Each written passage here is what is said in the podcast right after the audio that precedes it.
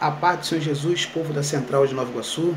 Estamos aqui para mais uma palavra de reflexão, para mais uma homilia de Deus para a tua vida.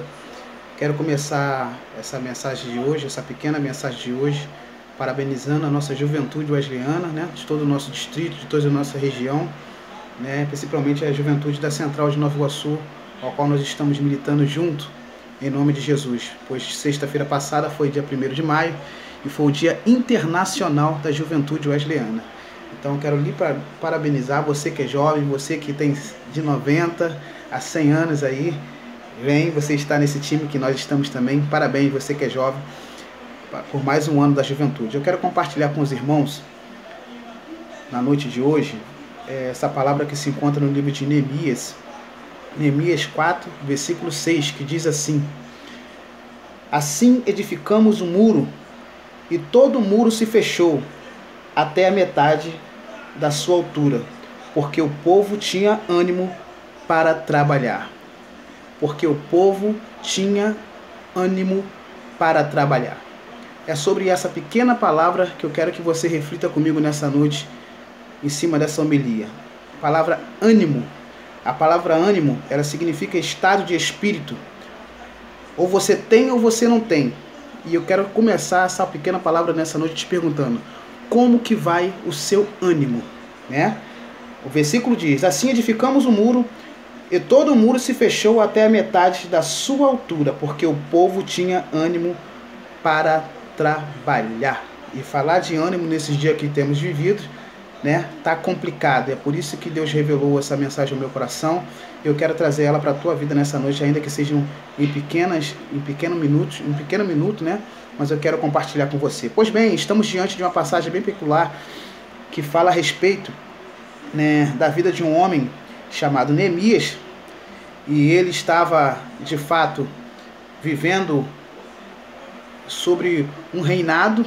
Neemias, nesse momento, ele não era um escravo, ele era o copeiro do rei, mas Neemias havia sido separado do seu povo, da sua cidade, da sua parentela, e ele foi levado para esse para essa cidade onde ele estava, diz a palavra, diz os historiadores, até mesmo como escravo, né? Mas estava ali já em uma posição meio que de conforto, servindo o rei, trabalhando no castelo, trabalhando no palácio do rei, mas chegou um certo momento da vida de Neemias que ele se sentiu incomodado, porque o povo dele estava sofrendo, a cidade onde seus pais estavam sepultados tinha sido sitiada, estava destruída, e Neemias colocou no seu coração de voltar para sua cidade natal e reconstruir a sua cidade. E para falar sobre rapidamente sobre reconstruir, para falar rapidamente sobre essa mensagem, eu preciso se falar sobre de ânimo, né? Essa palavra, essa pequena palavra que eu separei para você. Como que está o seu ânimo nos dias atuais? Como que você tem lidado com toda essa situação que está à sua volta, esse caos que está muitas das vezes te sufocando? É, sei que você está muitas das vezes está preso em casa, você não pode sair, mas Deus tem uma palavra para você nessa noite. É pela sua família que Deus tem colocado a guarda.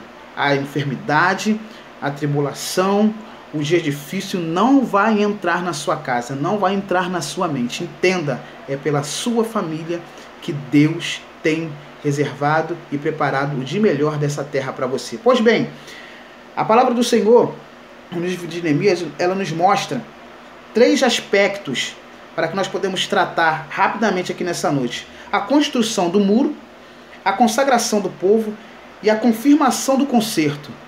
Como que anda o seu estágio de vida? Você tem ânimo para viver? Você tem ânimo para continuar vivendo? Né? Entenda uma coisa: Deus está contigo. Ele manda você levantar a sua cabeça. E esse povo se encontrava dessa forma. Antes de Neemias chegar, o povo se encontrava desanimado, o povo se encontrava cabo de braço, o povo se encontrava sem ânimo, sem força para reagir. Mas quando Neemias coloca um propósito no seu coração, pede carta ao rei, pede liberação ao rei para seguir em frente e chega naquele lugar, foi tudo uma maravilha? Não, Neemias teve as suas provações, ele teve as aflições, o povo se levantou contra ele, os seus inimigos se levantaram contra ele, mas ele entendeu que Deus estava com ele. Talvez seja na sua casa, no seu trabalho. Levante o teu ânimo, anima-te, porque o Senhor está contigo. Não temas, porque Deus está contigo. A construção, primeiro ponto, a construção dos muros é preciso ter ânimo e trabalhar.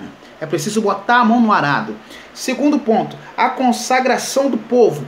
É preciso orar, é preciso ler a Bíblia, é preciso se consagrar. Terceiro ponto, a confirmação do conserto. Como é que vai a tua vida espiritual? Como é que está a tua intimidade com Deus? Pense. Eu quero que você entenda. Reconheça, identifique os seus inimigos. Quem são seus inimigos?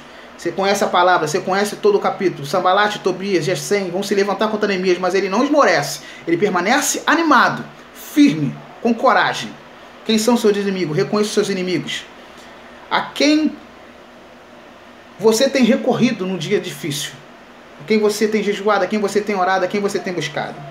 De uma coisa eu tenho certeza para a tua vida. Jesus Cristo ele é o caminho, a verdade e a vida.